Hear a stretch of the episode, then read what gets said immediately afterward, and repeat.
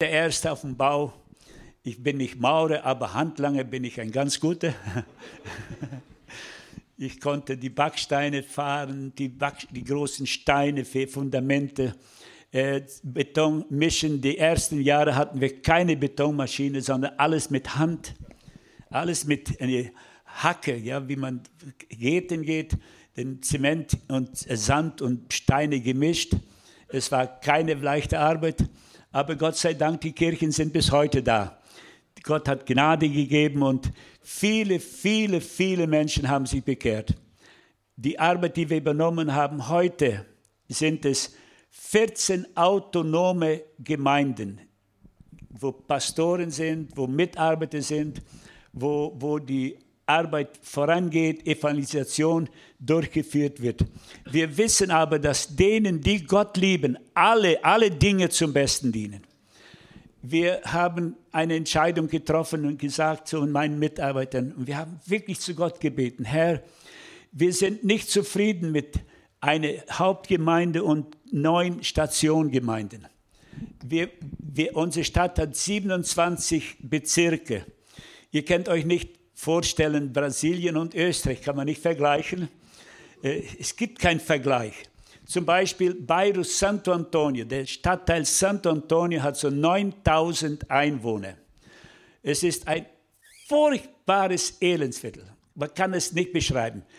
Wenn man reinkommt, ist es schon, schon normal. Jeder hat so ein Steinhäuschen. Ein Präsident damals hat dann für arme Leute Häuser gebaut, vor vielen Jahren, so vor 25 Jahren. Sarney ist sein Name gewesen und die Leute, die Häuser gegeben, die ein Grundstück hatten, die sehr arm waren, die Holzhütten hatten, wurden Steinhäuser gebaut und ganz, ganz gute Steinhäuser, fest gebaut. Und wenn man reinkommt, oh, das ist ein normales Armenviertel. Aber wenn man durchfährt, das ist nur der Anfang. Hinten, das ist eine Katastrophe. Man kann nicht glauben, dass da Menschen leben. Man kann sich nicht vorstellen, dass da Menschen, Familien mit Kindern leben. Ich, habe ich besuche sehr viel die Armenviertel. Ich habe Zutritt, Gott sei Dank, in jede Straße, wo auch die größte, größten Drogendealer sind. Sie, sie respektieren uns, sie wissen von der Arbeit, die wir tun, das Kinderheim.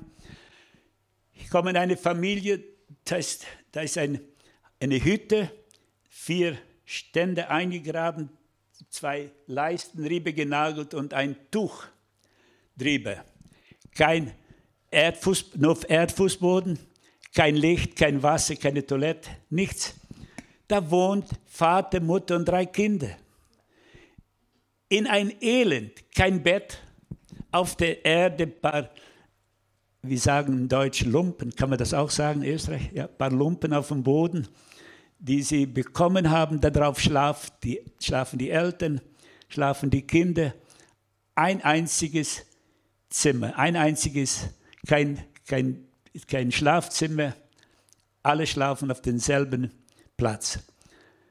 Wenn man das so anschaut, unser Herzen, die, die, die zerbrechen fast. Herr, was haben wir verdient? Was habe was hab ich verdient, dass ich in einem normalen Bett schlafen kann? Was bin ich besser als diese Menschen? Die sind in diese Welt hineingeboren, wie wir auch. Und sie haben einen Stand, den man fast nicht begreifen kann, wenn man dann näher mit ihnen spricht. Sie nehmen einen auf mit so viel Herzlichkeit, mit so viel Liebe. Wenn man mit ihnen beginnt zu sprechen und fragt, was, was, was ist denn eure Not? Wie, wieso seid ihr in diesen, auf diesem Punkt? Weißt du, wir sind auf dem Lande aufgewachsen, ist die erste Antwort. Wir sind auf dem Lande aufgewachsen und äh, dort ein steinriges Land, dort wurde gepflanzt Säuerbohnen, Mais und schwarze Bohnen, Reis und wir hatten ein paar Schweine, ein paar Kühe und äh, es wurde immer schlechter, denn die Großgrundbesitzer haben das ganze Land aufgekauft und die Produkte sind so billig geworden, sodass man nur in Großen produzieren kann. wenn man da 20, 30 äh, Zentner Mais erntet, da kann man nicht leben. Wenn man da 50 Zentner Säuerbohnen erntet, damit kann man nicht leben.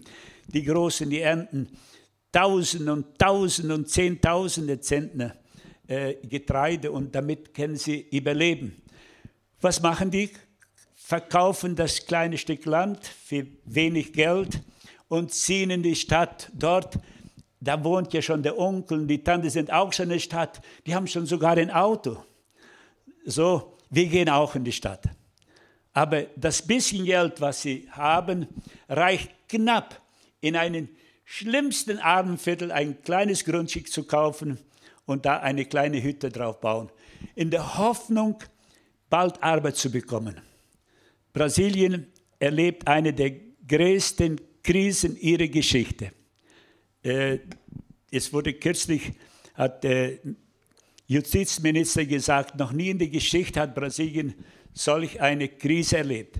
Moralisch, wirtschaftlich, die Moral ist auf dem Boden, äh, die Wirtschaft ist total kaputt. 40 Millionen Arbeitslose, 14 Millionen, die einen Beruf hatten, die Dreher, die Maurer, die Handwerker waren und 26 Millionen, die Handlanger waren, die keinen Beruf erlernt haben, die auch knapp lesen und schreiben können. So, die Krise ist unwahrscheinlich groß. Die Krise führt dazu, dass man nicht mehr sicher ist. Unsere Stadt Rio Grande do Sul hat 13 Millionen Einwohner und die Statistik sagt, 100.000 Autos werden im Jahr gestohlen. Die Autos werden meistens rausgenommen aus dem Land nach äh, Uruguay, Paraguay, Bolivien und mit, in Drogen, Drogen vertauscht. Man nimmt das Auto hin und bekommt dann Drogen, weil das sind die Drogendealer, die Hersteller. Brasilien wird unwahrscheinlich von Drogen äh, überfallen. Die Menschen leben in diesen Drogen. Nur, dass ihr kleines, ich weiß, in Europa ist das auch, die, die Gewalttätigkeit ist groß, aber Brasilien, äh, meine Frau und ich, wir saßen am Fernsehen, dann kam der normale Nachrichten, auf einmal kommt der Justizminister, das war jetzt Anfang dieses Jahres, und sagte, wir haben als, als Justiz und als Polizei die Kontrolle über Brasilien verloren. Jeden Tag werden 40 Frauen ermordet von ihren Männern oder Ex-Männern. 40. Jetzt machen die Frauen sich auf und, und tun sich zusammen. Sie tun jetzt ihre Männer umbringen. Ja, wirklich. Das ist Tatsache. So, die Not ist unwahrscheinlich groß. Aber durch die Arbeitslosigkeit und durch die, durch die Miserien, die die Menschen gehen, jede 46 Minuten, alle 46 Minuten begeht jemand Selbstmord in Brasilien. Und dieser Selbstmord geht hinein in den gläubigen Kreisen. Viele Christen, die in Depression leben, weil Brasilien ist auch ein Land der Depression. Das ist so schlimm. Es sind so viele Menschen befallen mit Depression. Das kann man nicht beschreiben. Die haben auch kein Geld, zum Arzt zu gehen. Sie haben kein Geld, Psychologen zahlen. Und dann greifen sie zu den Selbstmord. So, wir leben in einem Land der unbegrenzten Möglichkeiten, aber auf das, die schlechte Seite, nicht auf die gute Seite. Brasilien ist ein sehr schönes Land. Wunderbares Land. Wirklich schön. Wir lieben Brasilien. Wir lieben wirklich Brasilien.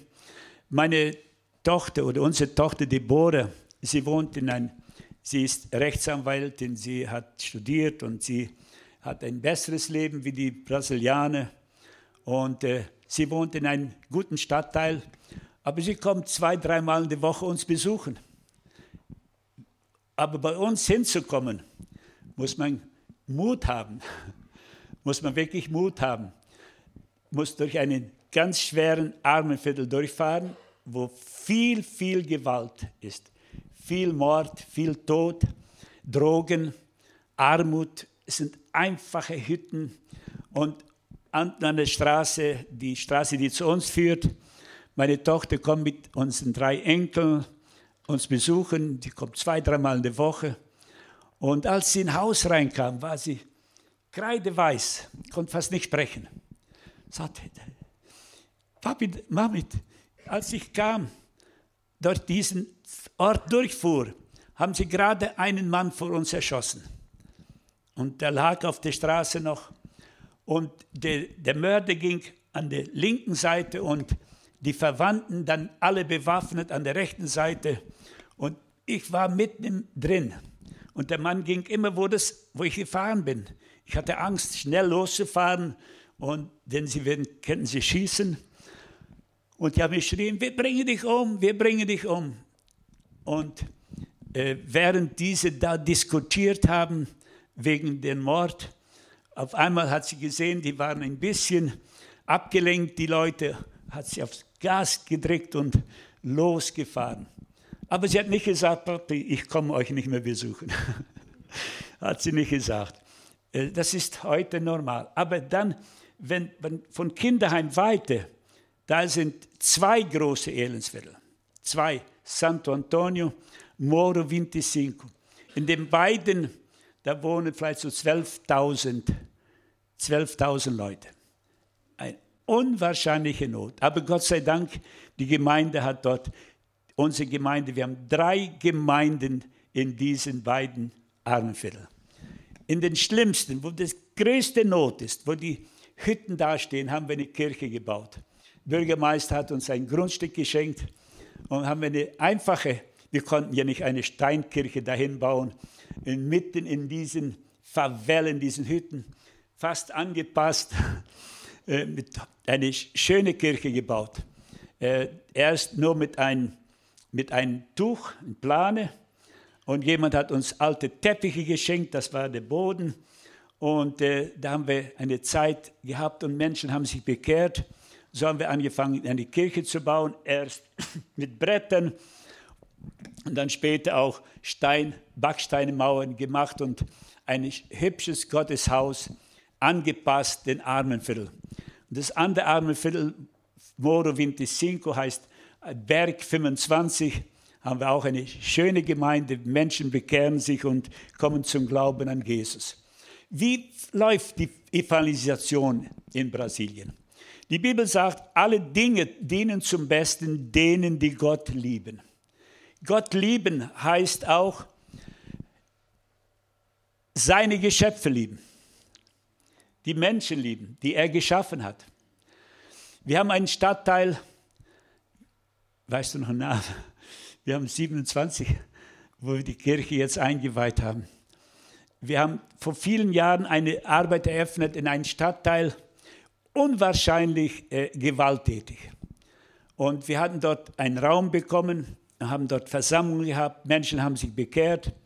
Und während des Gottesdienstes wurde ein Mann dort vor dem Platz erschossen. Und äh, die Streitigkeiten dieser Familie sind dann furchtbar. Und man hat uns dann förmlich rausgeworfen aus diesem Stadtteil. Wir haben gesagt, wir wollen doch diesen Stadtteil erobern für Jesus. Aber es ging nicht und ging nicht. Gott hat uns einen ganz, ganz fantastischen Bruder gegeben, der ein Herz hat für die Verlorenen. Und wir durften ihm segnen, ihm einsetzen, für Mission, um Lagiado zu missionieren. Wir haben dann die, einen Plan ausgearbeitet mit, den, mit, mit dem Vorstand und wir haben dann von jedem Stadtteil, von den zehn Gemeinden junge Leute, zwei, drei junge Leute erwählt, die mit ihm arbeiten.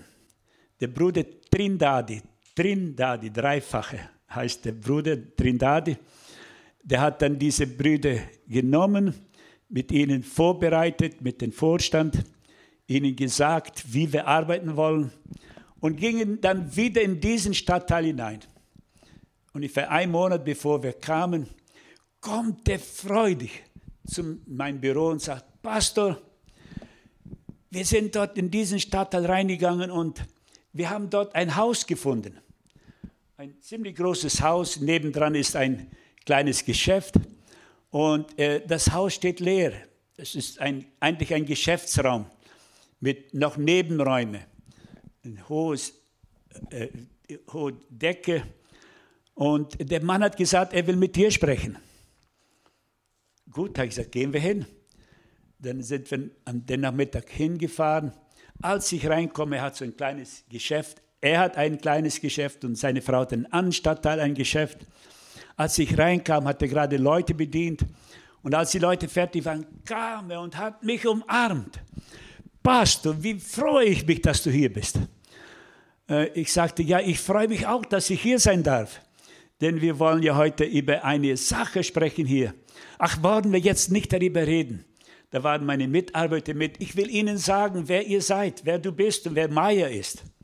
Sagte, ich bin meine, Frau, meine Mutter, mein Vater hat die Familie verlassen und äh, wir lebten in einem ganz, ganz armen Viertel.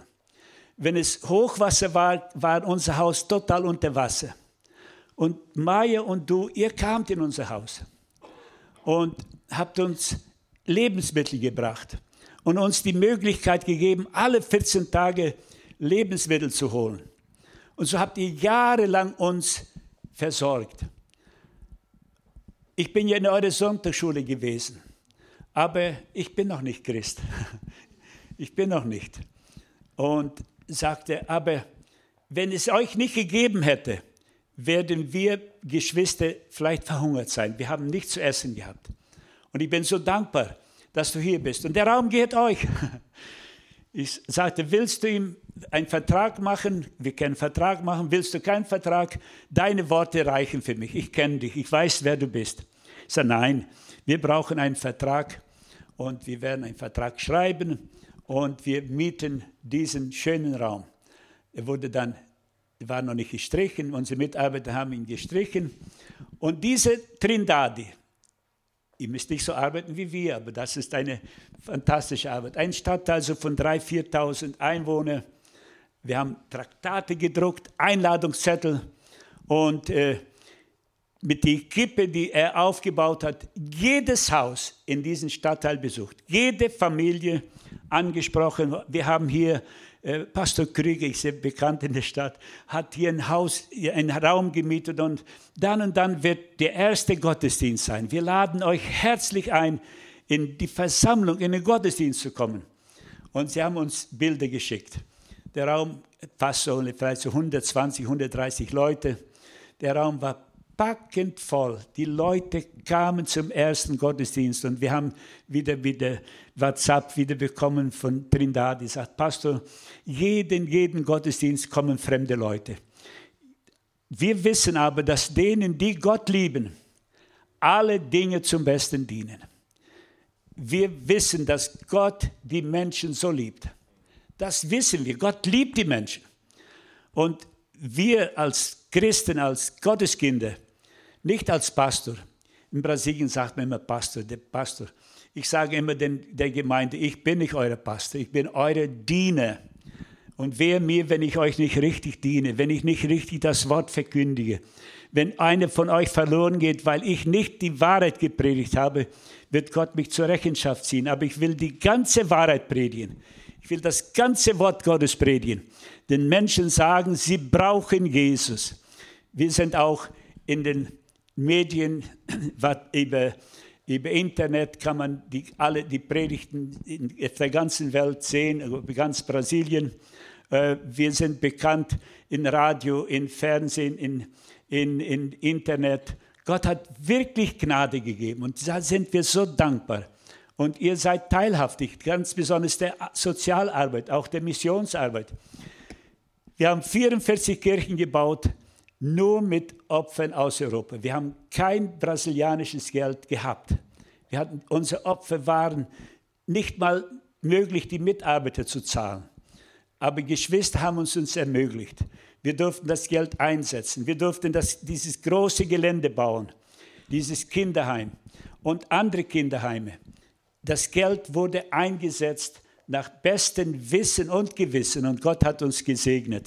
Wir danken euch ganz herzlich auch heute Morgen und lassen dieses Wort für euch. Alle Dinge dienen zum Besten denen, die Gott lieben. Ich danke ganz herzlich für diesen Morgen und dass ihr uns diese Möglichkeit gegeben habt. Wir wollen noch dann ganz kurz beten. Vater in den Himmel, in Jesu Namen sagen wir dir ganz herzlichen Dank. Wir danken dir, dass du Gott der Liebe bist. Du liebst die Menschen.